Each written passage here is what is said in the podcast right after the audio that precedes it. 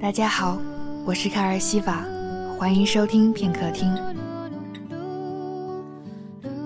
当所有陪伴消失不见，手指敲击着键盘，按键上飘着的是晚餐的余味。花了两个工作日的午休时间去超市，冰箱里又塞满了，又可以在厨房里心无旁骛地为自己做饭，满心满意都是人间烟火，难得有这样只想着一件事儿，只要做好一件事的时刻。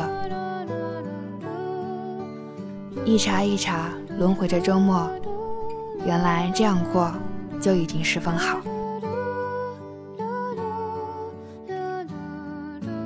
接下来要写什么呢？想不出来的时候，双手捧着脸，嗯，手上全是培根的味道。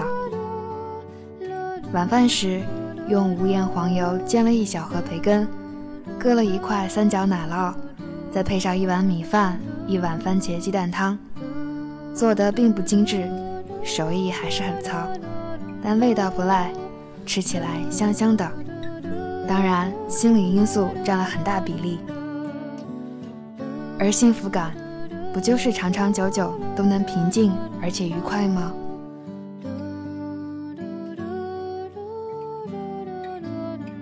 原来以为永远不会像小时候一样喜欢吃甜甜的东西了，但偶尔兴之所至，也会鼓起勇气去尝试好久不曾触碰的味道。其实。内心般灿烂，也意识的幸福体验，并不轻易发的复杂。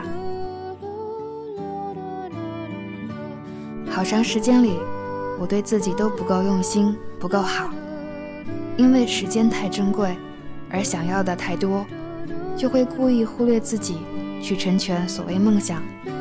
哪怕一顿简单搭配的晚饭，都比不上敲击出的一行文字，或者念过的一页书。我心里的天平，唯独对自己并不公平。我从来没有仔细想过关于自己的事。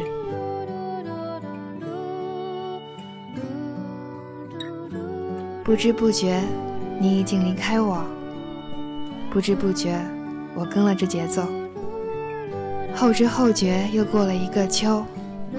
后知后觉，我该好好生活。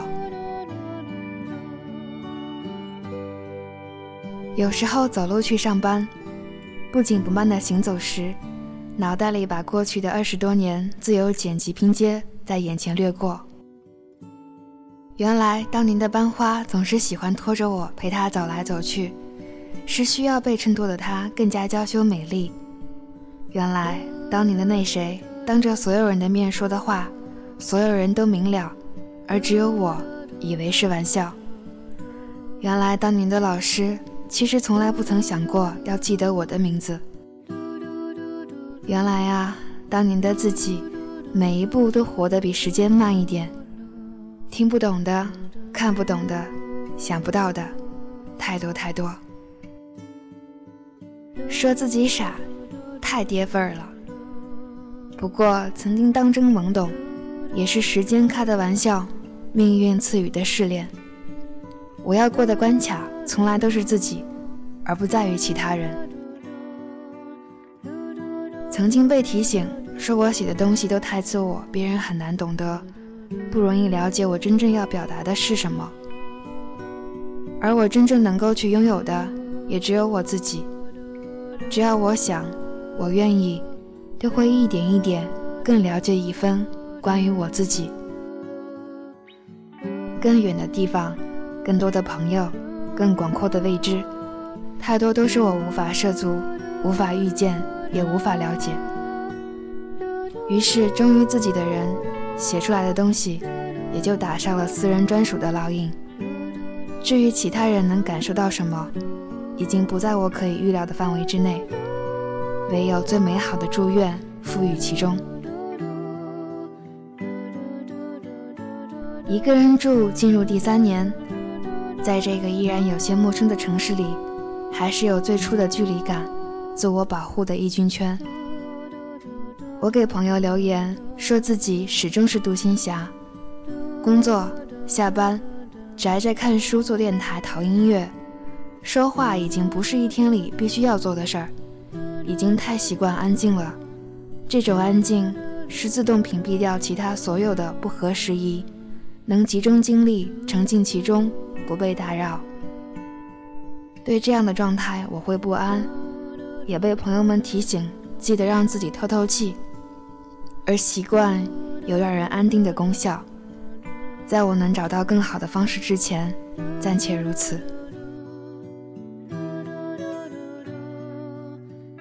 昨天妈妈打电话来说要告诉我一个不好的消息，我立马反应是不是邻居家常来串门耍宝卖萌的小黑狗没了？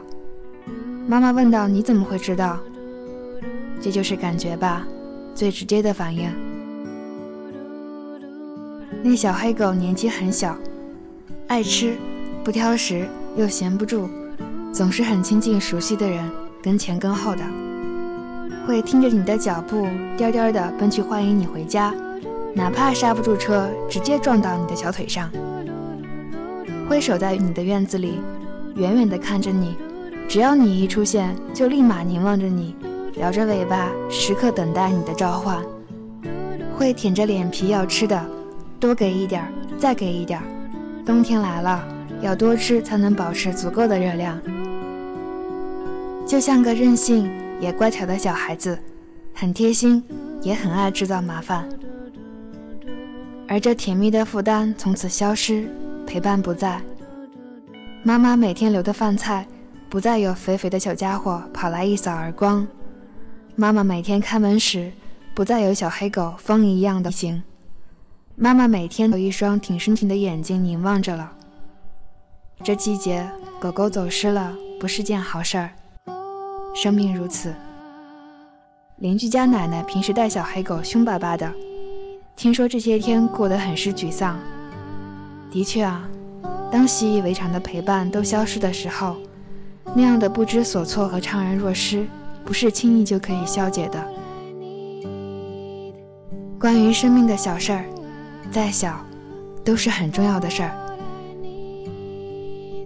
而我一个人在这里度过的一天又一天，一年又一年，习惯寂静，也习惯在各种语言的音乐、电影制造出来的语言环境和故事情境里，找寻自己的，也许能多一分意外的生活。来杯牛奶，大家晚安。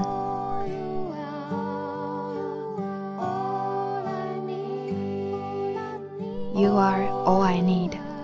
我是卡尔西法，声音里有良辰美景，有你聆听，就是最好的时光。